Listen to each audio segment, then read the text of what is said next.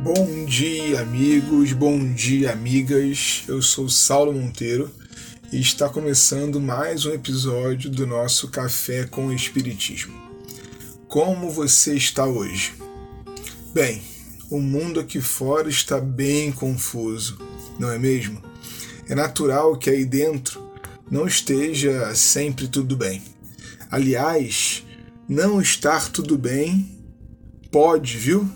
Não se cobre tanto e vamos lutar para que dentro e fora possa estar melhor daqui a pouco. Lembre-se de que a vida é feita de ciclos e o progresso é como o oceano, tem suas marés altas e baixas. Aliás, nossa viagem de hoje, nessa jornada de O Grande Enigma com Leon Denis, vai ser de navio. Isso mesmo, ele está passeando pelo fecundo e encantador mar Mediterrâneo e sentindo algo que ele deseja compartilhar conosco. Que homem, que mulher não experimentaram ainda esse sentimento misterioso que nos retém, contemplativo e sonhador, diante do espetáculo do mar? Em alguns, é uma espécie de entorpecimento admirativo, misturado de temor em outros, é uma comunhão íntima e muda que os invade de modo completo. O silêncio se faz perturbado somente pela grande música do oceano, que se eleva grave, contínua, semelhante a uma declamação, a uma encantação. Que a diz? Igual a todas as harmonias da natureza, fala da causa suprema, da obra imensa e divina. Lembra-nos quanto o homem é pequeno por sua forma material diante da majestade das águas e do céu. Quanto é grande, por outro lado, por sua alma, que pode abarcar todas as coisas, saborear-lhe as belezas, desenvolverem os seus ensinamentos. Repara nesse binômio aparentemente contraditório que o mestre de turnos apresenta. Somos pequenos enquanto corpos, é verdade diante da magistral natureza exterior, somos um ponto minúsculo. Estamos longe do animal mais forte. Levamos muitos anos para ganhar independência e autorregularmos-nos. Mas, como espíritos, somos gigantes. Participamos da grandeza do Criador ou Criadora. Podemos, em potencial, criar junto com Deus. Reconheçamos então com humildade a grandiosidade da Mãe Terra, mas digamos para nós mesmos: eu posso tudo quanto desejar. Continua Denis a sua viagem, caracterizando a ação do mar sobre o ser. Com seus sopros vivificantes, tempera ao mesmo tempo os corpos e as vontades, proporciona a tolerância e o vigor, por isso tem seus fiéis, seus amantes, seus devotos. Apesar de suas cóleras, revoltas e perigos constantes, quantos com ele largamente trataram não podem mais dele separar-se. Ficam-lhe ligados por todas as fibras do ser. Repara aqui, meu amigo, minha irmã, que a essa altura, não à toa, o mar é salgado.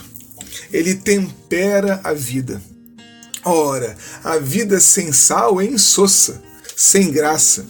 Quando colocado na medida adequada, o sal dá gosto a tudo quanto vivemos. Se exagerado, claro, como tudo, pode nos causar males.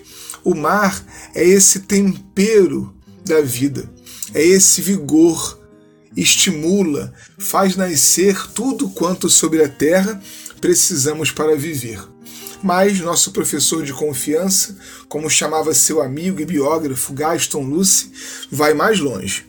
Cada elemento manifesta, a seu modo, os segredos de sua vida profunda. A alma humana, por seus sentidos interiores, percebe essa linguagem. As coisas tendem para nós outros sem nunca nos atingirem.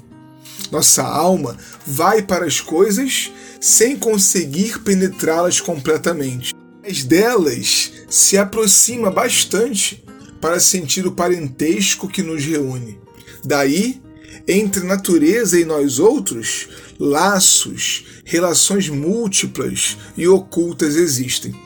Essa fusão com a alma universal se traduz por uma embriaguez de vida que nos penetra por todos os poros, embriaguez que a palavra não poderia exprimir.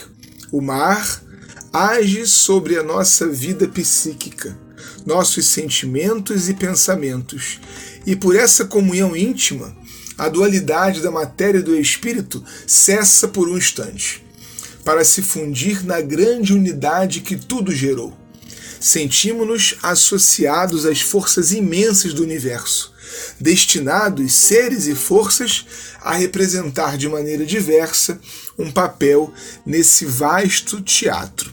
Estar embriagado de vida, cara irmã e querido irmão, não é ter um olhar romântico de que tudo está bom ou segue da melhor forma que poderia ser. Não, definitivamente não.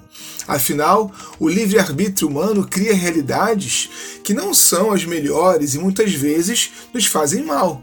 Reconhecer o mal no mundo não é um defeito. É a atitude necessária de quem precisa estar atento, vigilante, para saber por onde seguir. No entanto, um dos exercícios mais importantes que a doutrina espírita oferece a você e a mim é o de colocar as coisas em seus devidos lugares. O poeta Gonzaguinha entendeu muito bem Leon Denis quando ele cantou: Eu sei que a vida podia ser bem melhor, e será, mas isso não impede que eu repita: é bonita, é bonita e é bonita. A vida não para e em tudo vence, cresce e ensina. Se você, como tantos de nós, está passando por um luto, por uma perda dessas que nos deixa tontos, sinta a inspiração do mar. Ali, tudo fala de vida, mesmo diante da morte. Nada se perde. Tudo que falece faz brotar. Tudo que se vai volta a vir. É com essa ideia de Denis que terminamos nossa viagem de hoje.